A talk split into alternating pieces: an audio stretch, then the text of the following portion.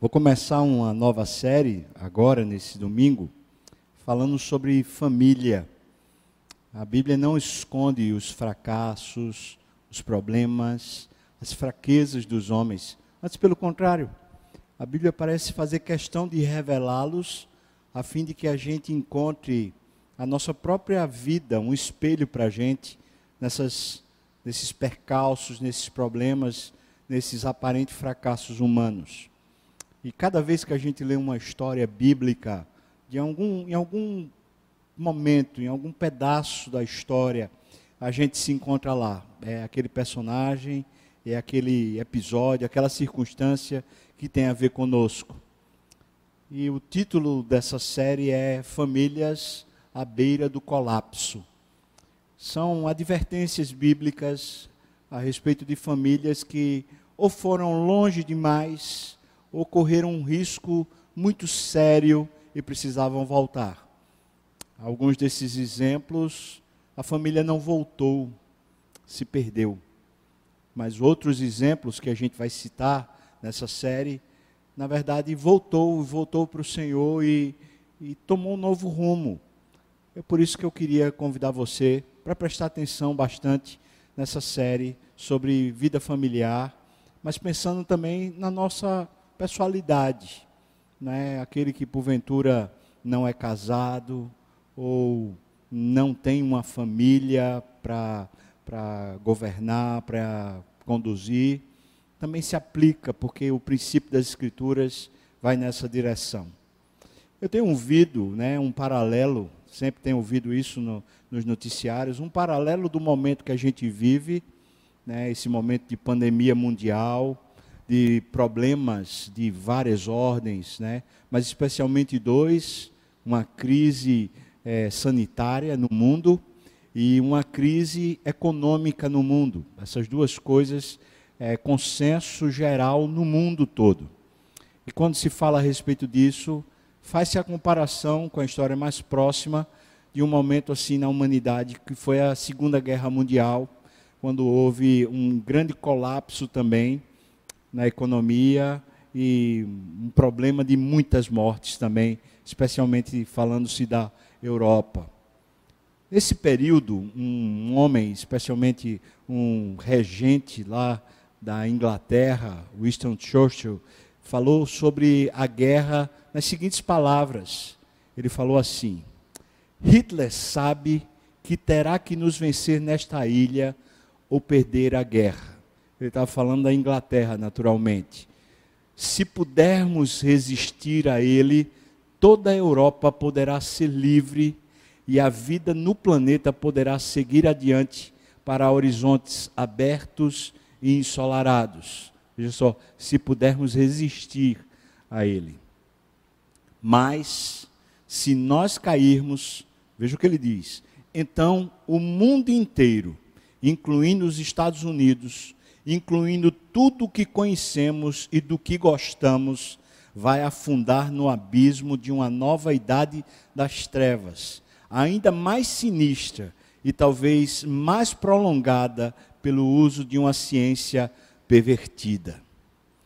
Que nós nos unamos para cumprir o nosso dever e desta forma nos elevemos de tal forma que se o Império Britânico e a sua comunidade britânica durarem mil anos, as pessoas ainda digam aquele foi o seu melhor momento. Impressionante. Ele falando sobre a necessidade da unidade na nação para poder prevalecer contra um inimigo comum. O que tem acontecido, que eu estou sabendo, porque eu sou pastor e termino ouvindo os relatos, ouvindo as próprias pessoas, as famílias entrando em colapso no meio dessa crise. Seria uma terceira crise, a crise familiar. Maridos e esposos que não conseguem se entender. É, parece que, especialmente a questão financeira, quando entra em ruínas, a economia familiar, quando parece que não não desabrocha, muitos lares entram em colapso. Mas não só isso. a falta às vezes de estrutura mesmo dentro de casa, a, a, a falta de diálogo. Começa a haver um ruído tão alto dentro da, da vida que as casas, as famílias vão entrando em colapso. Eu queria usar as palavras de Winston Churchill para a gente pensar sobre a nossa, nossa casa. Nós temos um inimigo comum. O nosso inimigo não é só a pandemia, é especialmente o diabo, que quer encontrar uma oportunidade para destruir a nossa família. E como ele colocou aqui, que nós nos unamos para cumprir o nosso dever. Em vez de brigarmos e nos afrontarmos mutuamente, que nós nos unamos.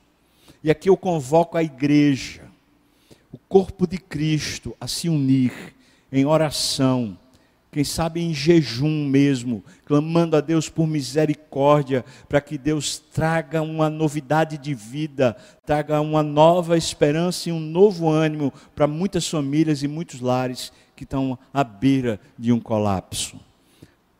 O exemplo que eu queria tratar nessa manhã, aquilo que Deus falou no meu coração, é uma família que deveria fazer parte da história da aliança mas por causa de interesses equivocados, por causa da vontade de ter um status, de ter riqueza, terminou se desviando e entrando num colapso.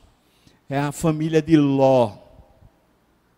Eu queria que você abrisse sua Bíblia lá em Gênesis capítulo 13, a partir do versículo 8. Nós vamos encontrar um sinal amarelo sendo sendo mostrado para Ló, e claro, a sua esposa, porque é o que tudo indica, ele já era casado nessa época. Então, um sinal foi mostrado e parece que ele desrespeitou o sinal e seguiu adiante. Diz assim, a partir do versículo 8, em Gênesis 13: Disse Abraão a Ló: Não haja contenda entre mim e ti. Olha o sinal amarelo. Contenda dentro de casa. Aqui nesse caso é um pai e um filho. É um filho do coração. Mas eles estão brigando. E ele diz por quê? E entre meus pastores e os teus pastores, porque nós somos parentes chegados. Nós somos chegados. Não há necessidade da gente ficar brigando, debatendo, batendo no outro. O problema aqui era que ambos tinham crescido muito, né, tanto Abraão com os seus pastores e rebanhos, como Ló e os seus pastores e rebanhos. E aparentemente não havia é, grama, não havia pasto suficiente para esses rebanhos todos. E o resultado foi que as competições entre os pastores de Abraão e Ló, que era um fator externo à casa deles, começou a, a se tornar um fator interno. E eles começaram a brigar. Abraão e Ló, está aqui. Não haja contenda entre mim e ti, ou seja, está havendo contenda. Versículo 9. Acaso, isso é Abraão que diz: Acaso não está diante de ti toda a terra? Peço-te que te apartes de mim, né? Se fores para a esquerda, irei para a direita. Se fores para a direita, eu irei para a esquerda. Ou seja, chegou um rompimento. O sinal estava amarelo. Estava claro que ele precisava de uma nova percepção. Mas veja o que, que diz, versículo 10. Levantou Ló os olhos e viu toda a campina do Jordão, que era toda bem regada. Claro, antes de haver o Senhor destruído Sodoma e Gomorra. Ou seja, essa é uma época que aparentemente ainda não existe o mar salgado, mar morto. E alguns falam que foi justamente essa sentença de Deus sobre Sodoma e Gomorra que gerou o mar morto. Aquele lugar profundo que se tornou totalmente infértil por causa do sal, como fruto de uma sentença divina que destruiu aquelas cidades, não só Sodoma e Gomorra, mas as cidades que estavam ali naquela região, justamente nessa campina nesse vale do Jordão, como ele está colocando aqui. Sabe o que é interessante? é que ele levantou os olhos não para o Senhor, ele levantou os olhos para as circunstâncias e ele viu quais eram as melhores oportunidades para ele se dar bem. Será que é errado a gente dizer que o que enchia o coração de Ló, sua esposa, era o desejo de enriquecer? O desejo de prosperar? As palavras de Abraão falam muito. Abraão disse: Olha, você escolhe, porque para mim o mais importante é ficar em paz com você. Abraão considera alguma coisa superior à prosperidade, ele considera Deus superior e a vida da família superior à prosperidade. Mas Ló, Ló acha que é através da prosperidade que ele vai conseguir dar um bom lar, uma boa estrutura para sua casa. E eu falo isso baseado no restante da história e especialmente no final desse sermão, quando eu vou chamar, evocar aqui uma advertência do próprio Jesus a respeito dessa família.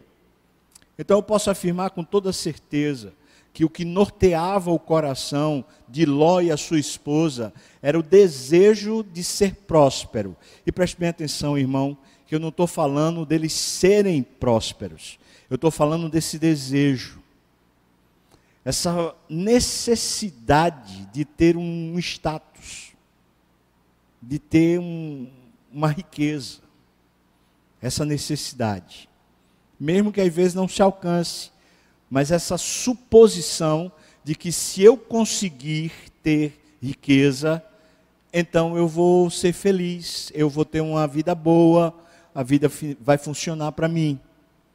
Ele olhou para as circunstâncias, pensou qual a melhor oportunidade e resolveu investir a vida da família nessa, nessa oportunidade. Veja que diz ainda o versículo 10, né? logo né, diz que era bem regada essa terra, antes de haver o Senhor destruído Sodoma e Gomorra, e disse, era como o jardim do Senhor, está falando lá do Éden, um lugar lindíssimo, né? Era como a terra do Egito, como quem vai para Zoar.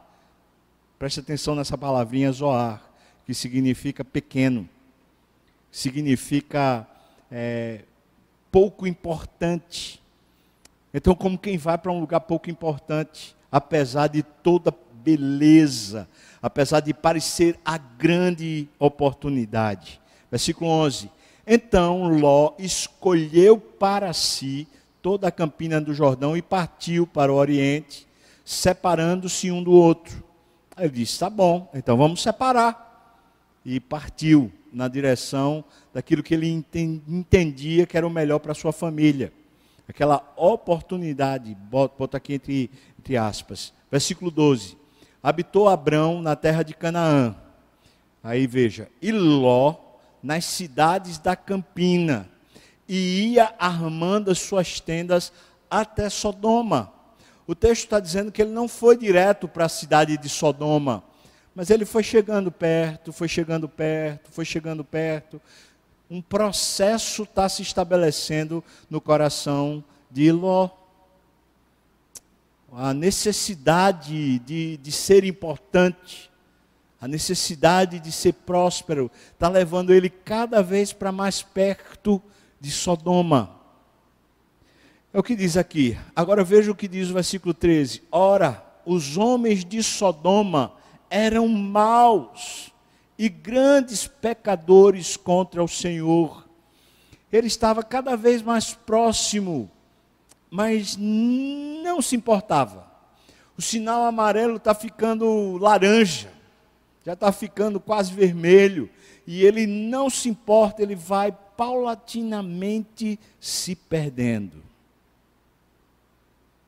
Deixa eu perguntar para você: será que a falta de, de harmonia dentro da sua casa, se é que você está vivendo isso, será que não é fruto de, de viver o tempo todo buscando isso, buscando essa, esse status. Quando a família vai sendo estruturada em cima dessa perspectiva, quando a nossa vida vai se aproximando cada vez mais dos homens maus, daquilo que é pecado grande diante do Senhor, é claro que a nossa família vai junto, vai sucumbindo junto. Os nossos filhos, elas, eles seguem o exemplo que nós damos, não as palavras que nós falamos. Se os nossos filhos olham para nós e veem pessoas que amam a Deus acima de tudo, é assim que eles vão nos reconhecer. Mas se eles veem em nós, pais, uma, um desejo, uma importância exacerbada a respeito de dinheiro, de riqueza, de recursos, é assim que eles vão crescer também. É por isso que a Bíblia diz: ensina a criança no caminho que deve andar, e ainda quando for velho, não se desviará desse caminho. O que o texto lá de Provérbios 22, 6 diz para nós é que os passos que você dá, o seu filho vai pôr os pés nessas pegadas. É esse o ensino. Ele não está falando, ó, ensina o caminho da igreja, mas ensina uma vida com Deus, onde Deus de fato é mais valioso e mais importante do que qualquer coisa.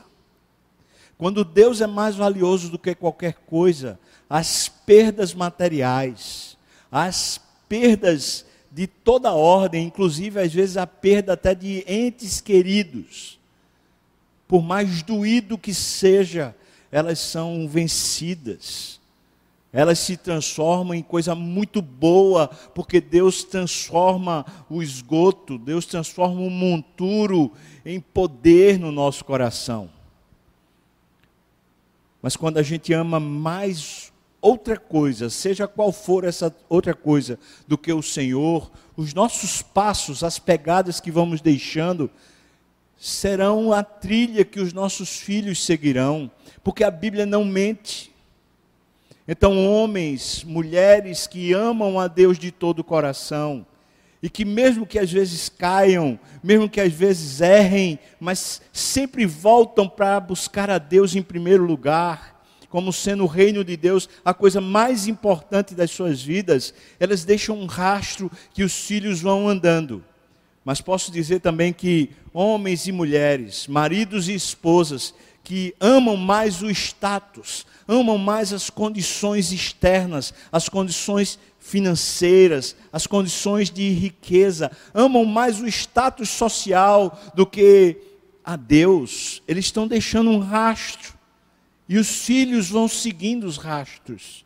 E a gente vê isso nessa história, na história de Ló. Veja, por exemplo, a importância para Ló do status social.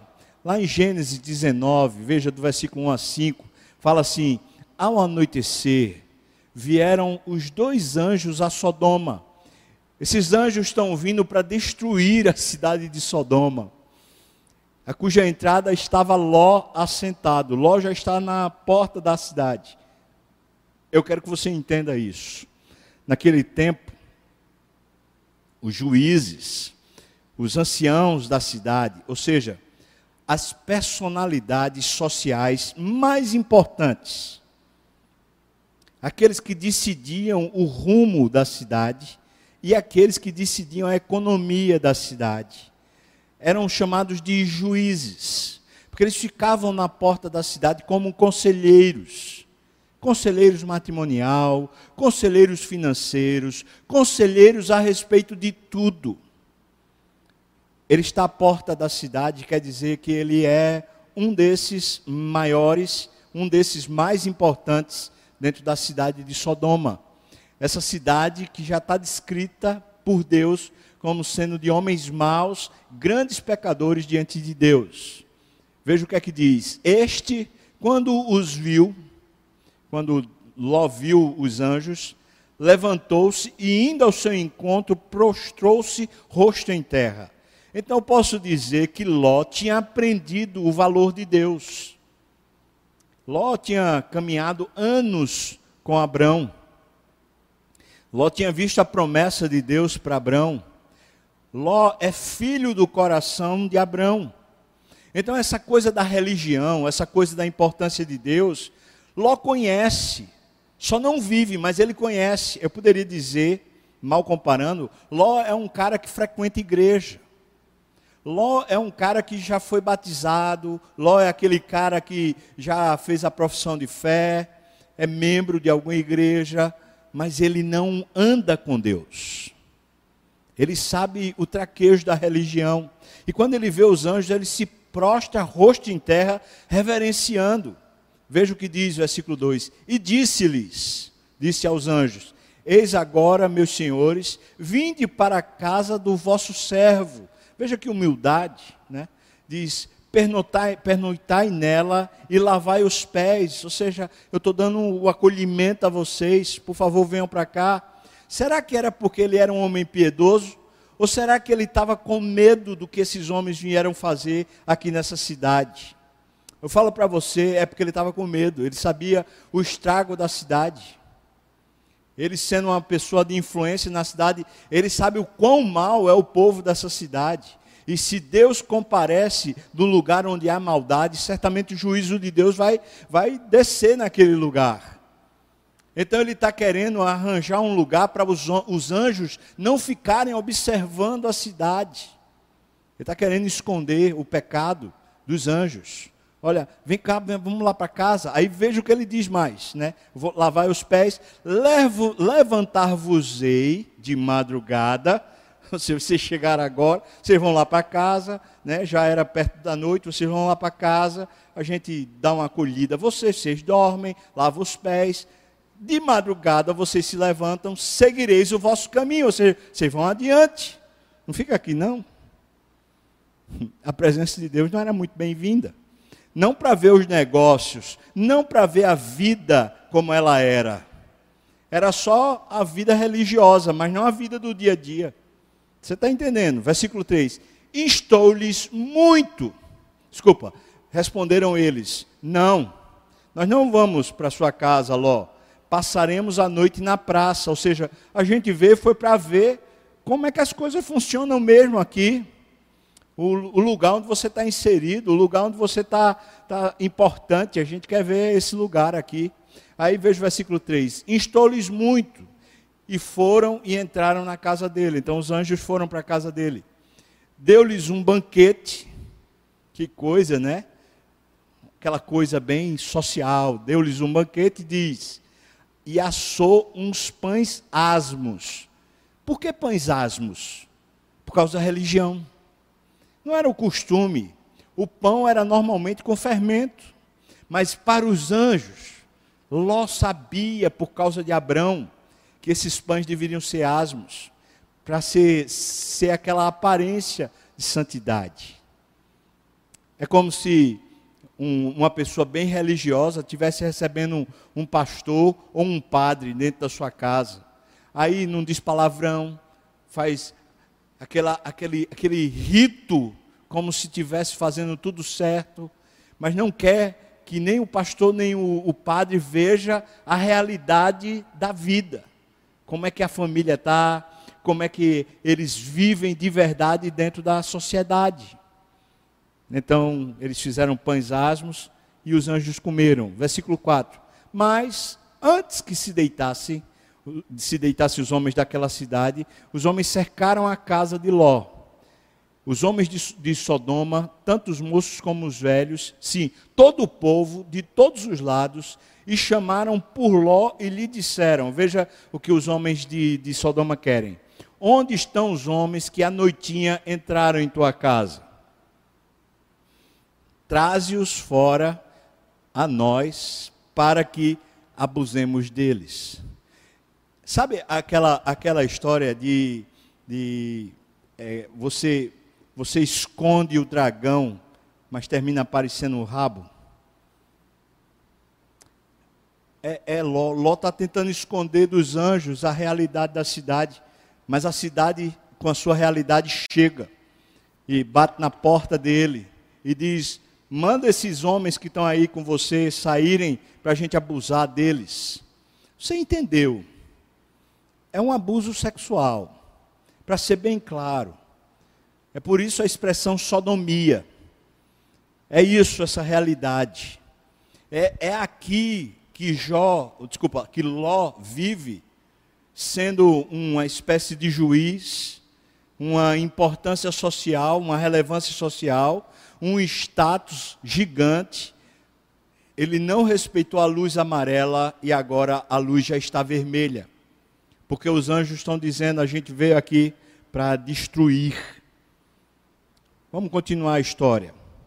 Um pouquinho mais adiante, versículos 6 a 9 diz: Saiu-lhes então Ló à porta fechou-a após si, ou seja, deixou os anjos dentro de casa, saiu para tentar negociar. Veja o que é que diz, versículo 7. E lhes disse: Rogo-vos, meus irmãos, que não façais mal. Tenho duas filhas virgens. Isso parece ser um bom sinal, não é? Joia, duas filhas virgens.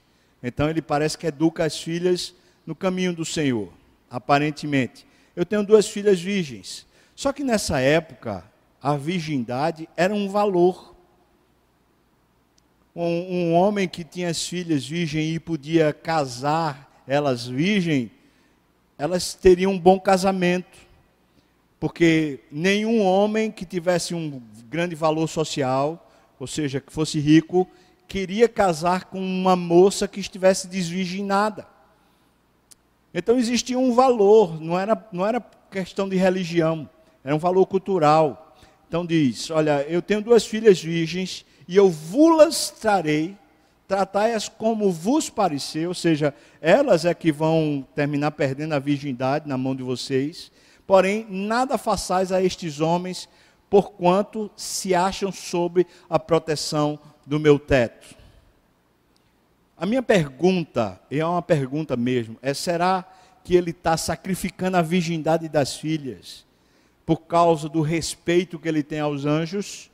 Ou será que ele está sacrificando a virgindade das filhas por causa do status social que ele tem e que ele quer manter? Eu estou levantando essa dúvida porque a condição do coração de Ló não era boa ele tinha se apegado a esse estilo de vida pecaminoso. E agora, com a presença dos anjos, ele está tentando parecer bom moço para os anjos, mas também parecer bom moço para os cidadãos. Então eu fico com a dúvida. Será que ele sacrificou, nesse caso, né, quando ele propôs, sacrificou a virgindade das filhas, por causa da, do status dele? Eu tenho dúvidas a respeito disso. Versículo 9 diz: Eles, porém, disseram, os homens: Retira-te daí. E acrescentaram: Só ele é estrangeiro, Ló, né? Só ele é estrangeiro. Ele veio morar entre nós e pretende ser juiz em tudo. Então veja, ele tem, ele tem esse status de juiz, como lhes falei e ele tem filhas virgens. Esse cara tem um grande status social nessa cidade. Continua: A ti, pois, faremos pior do que a eles. E arremessaram-se contra o homem, contra Ló, e se chegaram para arrombar a porta. Aí o que é que acontece? Diz aqui o versículo 10: Porém, os anjos, estendendo a mão, fizeram entrar Ló e fecharam a porta. Os anjos, os anjos foi quem protegeram Ló. Não Ló quem protegeu os anjos. Na verdade, o dragão ficou revelado por completo, não apenas o rabo dele. A impiedade está toda revelada. Eu fico só imaginando a cara de Ló quando ele entra dentro de casa, depois de ter feito essa proposta. Como é que ele conseguia agora enxergar suas filhas? Como é que agora ele conseguia enxergar sua esposa? Eu fico pensando como é que a esposa está olhando para ele. Você consegue pensar? E também como é que a família, agora exposta, meio que vive, né, esse status que eles tinham, essa prosperidade que eles tinham, era uma prosperidade simplesmente sem Deus. Agora tudo isso está revelado para os anjos. Eu, eu só imagino um grande grau de constrangimento da parte de todos talvez até os anjos. sem, sem querer olhar para eles, porque é vergonhoso tudo que está aqui. A luz vermelha está aqui acesa. Versículo 11. Os anjos feriram de cegueira aos que estavam fora, desde o menor até o maior, de modo que se cansaram à procura da porta. O livramento veio do Senhor. Versículo 12. Então disseram os homens a Ló: preste atenção que os anjos vão dizer para Ló: Tens aqui alguém mais dos teus? Alguém que realmente seja ligado a você, Ló? Genro e teus filhos e tuas filhas todos quantos tens na cidade, faze-os sair deste lugar, pois vamos destruir esse lugar, porque o seu clamor, o clamor da cidade, a iniquidade da cidade, se tem aumentado, chegando até a presença do Senhor, e o Senhor nos enviou a destruí-lo. Veja que grande misericórdia, isso aqui é muito importante. Essa família chegou, chegou na luz vermelha e continua avançando o sinal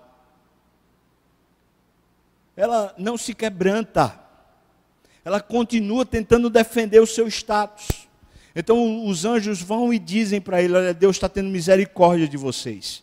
E também dos, dos parentes chegados de vocês, de alguém que seja chegado realmente a vocês. Então, vocês têm genro, vocês têm filhos que não estão aqui na casa de vocês. Chama todo mundo que é ligado de verdade a vocês, porque vocês precisam sair daqui porque a gente vai destruir esse local. Eu queria que você pensasse na seguinte situação, porque é o que está acontecendo aqui. A destruição está chegando. Como mão de Deus. A destruição aqui é Deus intervindo. Aqui, essa calamidade, é porque a iniquidade chegou até o Senhor.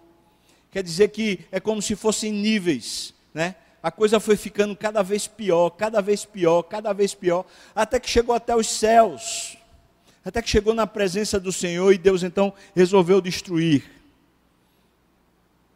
Esse caos que agora está se abatendo sobre a família de Ló é a salvação da família. Preste atenção que eu estou lhe falando, irmão. Minha irmã, você está me ouvindo esse grande caos que está se abatendo sobre essa casa, sobre essa cidade aqui do texto, era uma salvação, era Deus dizendo: vocês estão vivendo na luz vermelha e vocês continuam avançando o sinal. Vocês estão se destruindo, vocês estão indo para longe de Deus, vocês precisam dar meia volta, vocês precisam voltar para Deus. Deus está intervindo em favor de vocês, destruindo essa cidade. E eu queria fazer essa aplicação pensando que muitos de nós têm visto o seu patrimônio, suas coisas sendo destruídas, e nós pensamos, Deus, o Senhor está tá nos penalizando, quando às vezes, e muitas vezes, Deus, na verdade, está reconstruindo a nossa vida, está nos chamando para uma vida melhor, uma vida muito mais próspera de verdade. Esse caos aqui, esse, essa destruição da, de Sodoma e Gomorra é sim um juízo de Deus, mas veja que essa família está sendo preservada. Mas não está sendo preservado os bens da família, o gado da família, o status da família, a casa da família, só a família. E a família precisava ficar junta. É por isso que o anjo fala: vai, se tem mais gente dessa família, chama para ficar junto para sair desse, desse embrulho que vocês se meteram, para sair desse estilo de vida que vocês foram paulatinamente entrando, para vocês saírem dessa corruptela que terminou engolindo vocês. Versículo 14: Então saiu Ló e falou aos seus genros, aos que estavam para casar com as suas filhas, e disse: Veja o que é que ele diz levantai-vos, saí deste lugar, porque o Senhor há de destruir a cidade. Está certíssimo, certíssimo. Mas veja a resposta. Acharam, porém, que ele gracejava com eles. Eu, eu tenho algumas conclusões a pensar a respeito disso. Primeiro, será que Ló não é um homem sério nas suas palavras? Será que ele vive de gracejo? Ou seja, aquele tipo de pessoa que, que se dá bem, mas é um bonachão? Eu não sei, estou perguntando. outra possibilidade. Parece que o Senhor, o assunto Deus, nunca tinha sido tratado junto com esses rapazes. Eles vão se casar com as filhas de Ló, mas parece que não tem importância nenhuma a Deus. Deus parece que não tem nenhuma relevância na vida deles. Porque o assunto Deus não é tratado com respeito. Quando se fala de Deus, eles, eles acham que é gracejo. Ou seja, Deus é como se fosse qualquer coisa, mas não o Deus soberano, o Senhor, que é de fato sério e responsável, apesar de ser amoroso e cheio de graça.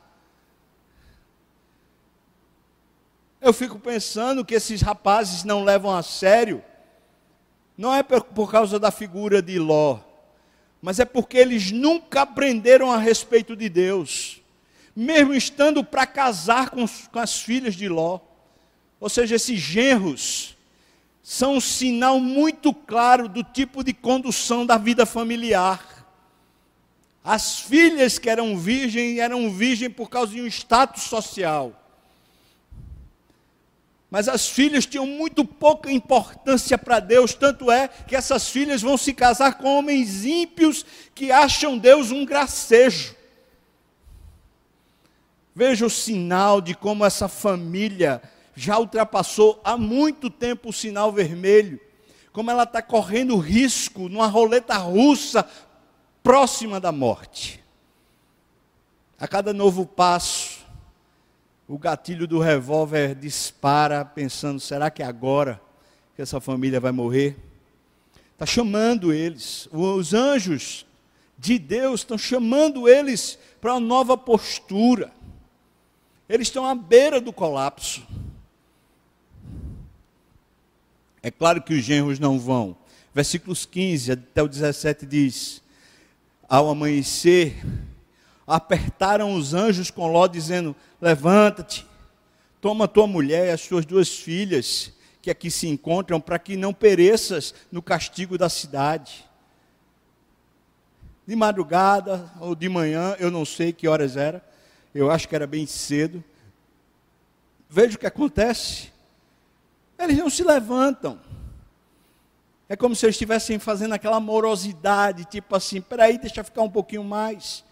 Continua, versículo 16. Como, porém, se demorasse? Pegaram-no os homens pela mão, a ele, a sua mulher, as suas duas filhas, sendo-lhe o Senhor misericordioso, e o tiraram e o puseram fora da cidade. Ele foi arrastado, irmão, literalmente. Ele ficou se demorando. Deus deu a ele uma palavra, uma sabedoria, um discernimento, deu uma misericórdia, deu uma salvação, disse: sai dessa vida, sai dessa vida, mas ele se demora em obedecer. Ele se demora em largar uma vida que é uma vida de destruição para a família. Mas ele se demora em largar, ele continua, e é claro que a esposa também. E a minha pergunta aqui, veja que eu estou só fazendo perguntas, porque o texto dá margem a gente ficar pensando. Uma vez que Jesus, lá na frente, vai e diz: olhem, prestem atenção o que aconteceu com a mulher de Ló. E que de fato a mulher de Ló é quem vira a estátua de sal. Eu queria que você pensasse comigo o quanto essa mulher influencia esse homem. Os dois estão de comum acordo sobre não abandonar essa vida, essa vida fútil de desejo compulsivo pelo, pelo status, pela prosperidade. E isso definhou a vida espiritual deles a tal nível que eles estão sob ameaça de destruição e eles se demoram em obedecer. Eles estão entrando no colapso, eles vão ser destruídos juntos com a cidade e eles se demoram em obedecer, eles são arrastados pela misericórdia de Deus. Eu tenho visto, aparentemente, muitas vezes Deus pegar pela mão e arrastar a gente por misericórdia para fora numa cilada que a gente se meteu. Versículo 17: Havendo-os levado fora, disse um deles: Livra-te, salva a tua vida. Preste atenção. Veja que verbos fortes. Livra-te. Eles já estão fora da cidade. Então, livra-te de quê? É desse estilo de vida. Livra-te. Salva a tua vida. Pula fora disso. Então ele diz: Não olhes para trás. Essa palavra olhar, aqui no original hebraico, significa mostrar consideração a. Então está dizendo assim: por favor, não tenha consideração com o que vocês estão deixando para trás. Você entendeu agora? Não é só olhar mas é continuar com o coração pensando: ai, ai, o que é que eu perdi? Ai, meu Deus, a minha casa, o meu status social, a minha riqueza, o meu patrimônio, o meu gado, as coisas que eu perdi, as coisas que eu perdi. Não considere importante essas coisas. Não continue mostrando consideração, não olhe para trás. E esse olhar para trás referindo-se a lugar e também a tempo. Ou seja, não fique prestando atenção. Ah, meu Deus, aquele tempo que a gente foi chegando em Sodoma, os verdes pastos, as, as nossas ovelhas cada vez mais cheias, mais gordas, a gente foi crescendo, foi prosperando, a gente foi enriquecendo. Não leve em consideração tanto o lugar como o tempo. Não leve em consideração. Deus está dizendo: nem pares em toda a campina foge para o monte, olha aqui, preste atenção, a palavra está sendo muito clara. Foge para o monte, para que não pereças. Agora veja o que é que Ló faz. Versículo 18. Respondeu-lhes Ló: Assim não, Senhor meu. Deus é muito misericordioso. O cara está esperneando. Assim não, Senhor meu. Eis que o teu servo achou mercê diante de ti. Eu estou vendo que o Senhor está sendo misericordioso, tudo bem. E engrandeceste a tua misericórdia que me mostraste. Eu estou vendo, o Senhor está sendo muito bondoso comigo, tudo bem. Mas veja o que, é que ele diz: salvando minha vida, não posso escapar no monte. Tipo, tipo assim, ah, o Senhor está sendo muito bom comigo, mas o destino que o Senhor está me dando não é bom, não. O Senhor acabou de me salvar da destruição, mas o destino não tem garantia, não. O Senhor me cuidou, foi muito cuidadoso comigo agora, mas no futuro não tem garantia. É isso que ele está dizendo. Eu não posso escapar no monte, pois eu receio que o mal me apanhe e eu morra. Vê só, irmão, como esse cara está apegado a esse status. Ele não tem medo do juízo de Deus na cidade, ele fica lá se arrastando. Os anjos têm que arrastar ele para fora, ele e a família dele. Agora o anjo diz: vá para o monte. Aí ele diz: não, lá no monte, lá no monte, veja, pode ser que o mal me apanhe e eu morra. Quer dizer, no monte, no lugar que Deus disse para ele ficar, é perigoso. Mas no lugar que ele tinha o status, não, ali ele, ele tem controle, ali ele se sentia seguro. Não é impressionante? É impressionante. Versículo 20. Eis aí uma cidade perto, para a qual eu possa fugir, e é pequena. Olha o que ele está dizendo. Olha, não é aquela cidade feita Sodoma. Né? A gente já está diminuindo o status da gente, tá bom? A gente vai ficar aqui, mas numa, numa condição diferente. É isso que ele está dizendo. Permite que eu fuja para lá e então ele pergunta: porventura não é pequena? Tipo assim, você também não considera que a gente já está se humilhando? É isso que ele está dizendo. E ele continua: e nela viverá minha alma. Veja que a palavra alma significa apetite, mente, ser vivo, desejo, emoção, paixão. Ou seja, é nessa nova cidade que eu vou pôr meu coração, não em Deus. Ele está dizendo: é nela que viverá a minha alma, meu coração, meus desejos, minhas intenções, meus projetos, meus planos, não em Deus. Deus disse: rapaz, volta, larga isso, não tenha consideração pelo que você perdeu. Para desse estilo de vida, ele está dizendo assim: olha, eu, eu vou me humilhar e, e, e eu, eu, posso ter então um novo negócio, onde esse negócio mesmo pequenininho, ali eu, eu possa me garantir. Versículo 21. Disse-lhe o anjo: Quanto a isto, estou de acordo, para não subverter a cidade de que acabas de falar. Veja, eu estou de acordo para cuidar desse, desse, desse pessoal da cidade de Zoar. Não para cuidar de você, Ló, porque você está tá preferindo outro caminho. Mas para cuidar desse pessoal. Versículo 22. Apressa-te, refugia-te nela, nessa cidade, pois nada posso fazer enquanto não tiveres chegado lá.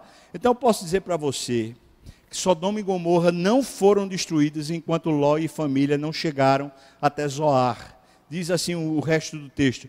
Por isso se chamou Zoar. Sabe o que, é que significa Zoar? Significa insignificante. Porque ele disse várias vezes: não é pequena, não é pequena.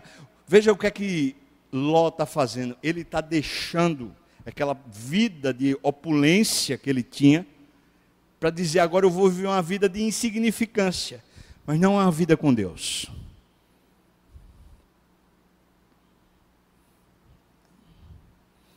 O nome da cidade era Zoar. Versículo 19, o capítulo 19, versículo 23 a 29. Veja o que diz. Saía o sol sobre a terra quando Ló entrou em Zoar. Então eles saíram muito cedinho e Zoar ficava próximo. Então eles saíram e chegaram em Zoar. Então, a mulher de Ló foi transformada em estátua de sal. Eles já estavam dentro da cidade de Zoar. Tá bom? Veja o versículo 24. Então fez o Senhor chover enxofre e fogo da parte do Senhor sobre Sodoma e Gomorra e subverteu aquelas cidades e toda a campina, aquele lugar verde que Ló tinha construído a sua história está sob juízo de Deus. Toda a campina e todos os moradores das cidades e o que nascia na terra, ou seja, tudo aquilo ficou estéril. Tudo. Versículo 26. E a mulher de Ló olhou para trás. A palavra aqui, olhar, é aquela mesma, com o mesmo significado, ter consideração. E o para trás significa isso, tempo e modo, ou seja, ela olhou para o estilo de vida, ela olhou com saudade, ela tinha consideração pelo que ela estava perdendo, ela olhou para trás. E o texto diz: converteu-se numa estátua de sal. Aqui tem uma coisa que eu acho que é super interessante. Naquela época, essa região não é região de sal, só se torna depois, depois desse juízo de Deus. O sal vinha do oceano. E o sal era tão importante que daí vem a expressão salário. Porque o sal era uma maneira da pessoa ser rica, ser próspera. E a mulher virou aquilo que ela desejava. É como diz o salmista, né? Torne-se igual, igual às imagens todos aqueles que as adoram. Como ela adorava o salário, o apogeu, o status, ela virou isso. E é claro que aqui é o sentido literal, ela virou uma estátua de sal, é o que está dizendo aqui. Por quê? Porque ela continuou com o coração lá. Versículo 27. Você está vendo que essa família agora começou a se destruir? Os sinais foram dados, advertência, Deus arrastou eles pelo meio do mundo. Deus falou para eles: façam assim, mas eles continuaram apegados. E aqui fica a evidência de que a mulher de Ló não só compactuava, mas de certa forma ela era uma forte influência para que isso acontecesse, porque Ló não olha para trás, mas ela olha. As filhas não olham para trás, mas ela olha. Então o texto diz, versículo 27, tendo se levantado Abraão de madrugada, ele foi ao lugar onde estivera na presença do Senhor. Veja a diferença, né? Abraão foi ao lugar da presença do Senhor e olhou para Sodoma e Gomorra e para toda aquela terra da campina e viu que da terra subia fumaça como a fumarada de uma fornalha. Versículo 29. Ao tempo que destruía as cidades da campina, lembrou-se Deus de Abraão e tirou a Ló do meio das ruínas.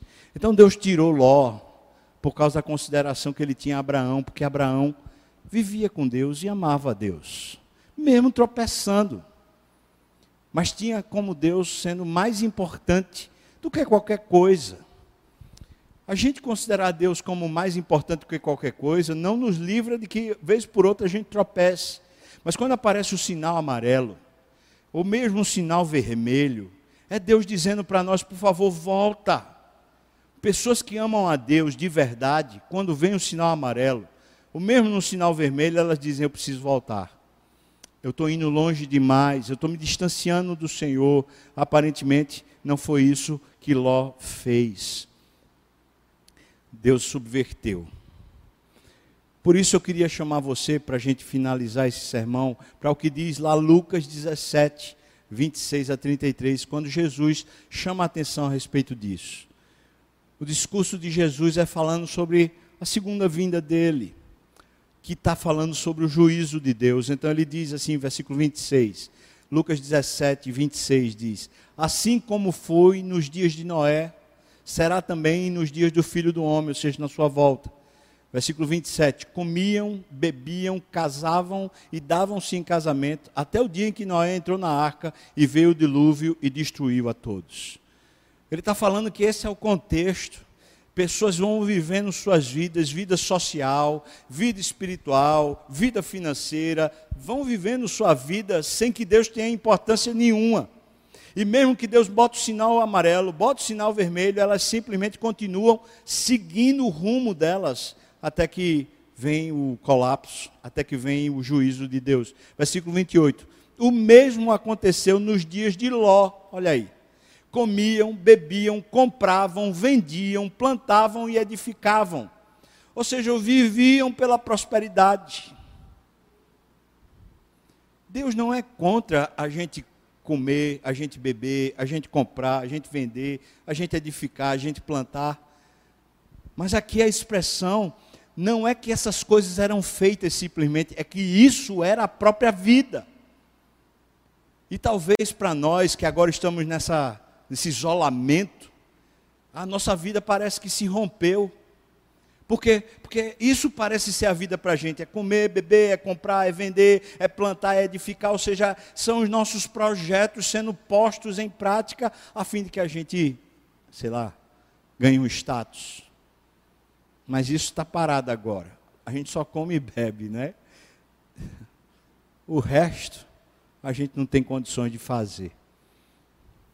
Veja que diz aqui, versículo 29. Mas no dia em que Ló saiu de Sodoma, choveu do céu fogo e enxofre e destruiu a todos. Versículo 30. Assim será no dia em que o filho do homem se manifestar. Naquele dia quem estiver no eirado e tiver os seus bens em casa, não desça para tirá-los. E de igual modo, quem estiver no campo, não volte para trás. Parecido demais com o que Deus disse para Ló e família. Versículo 32: Lembrai-vos da mulher de Ló. Olha aí. Olha aí, Jesus dizendo para mim e para você: considere, essa família entrou em colapso não foi por falta de misericórdia, não foi por falta de advertência. Deus, na verdade, destruiu o patrimônio deles para salvá-los. Mas a mulher de Ló não foi salva. Sabe por quê? Porque ela ainda continuava com o coração tendo consideração por aquilo que ela tinha. Versículo 33. Quem quiser preservar a sua vida, perdê-la-á e quem a perder, de fato, a salvará. Essa é a palavra de Jesus. Eu chamo você para fazer o bom combate. Em vez de a gente se degladiar em casa, marido e esposa, pais e filhos, que tal a gente começar a combater de fato o nosso inimigo? Aquilo que tem roubado o nosso coração, os ídolos, um deles, a riqueza. Por isso, o sermão de hoje é a história de Ló, e aí é o perigo das riquezas. E a riqueza é esse status. Não necessariamente é ter dinheiro, mas é esse, essa busca por uma prosperidade, por um status. Lembre-se da mulher de Ló.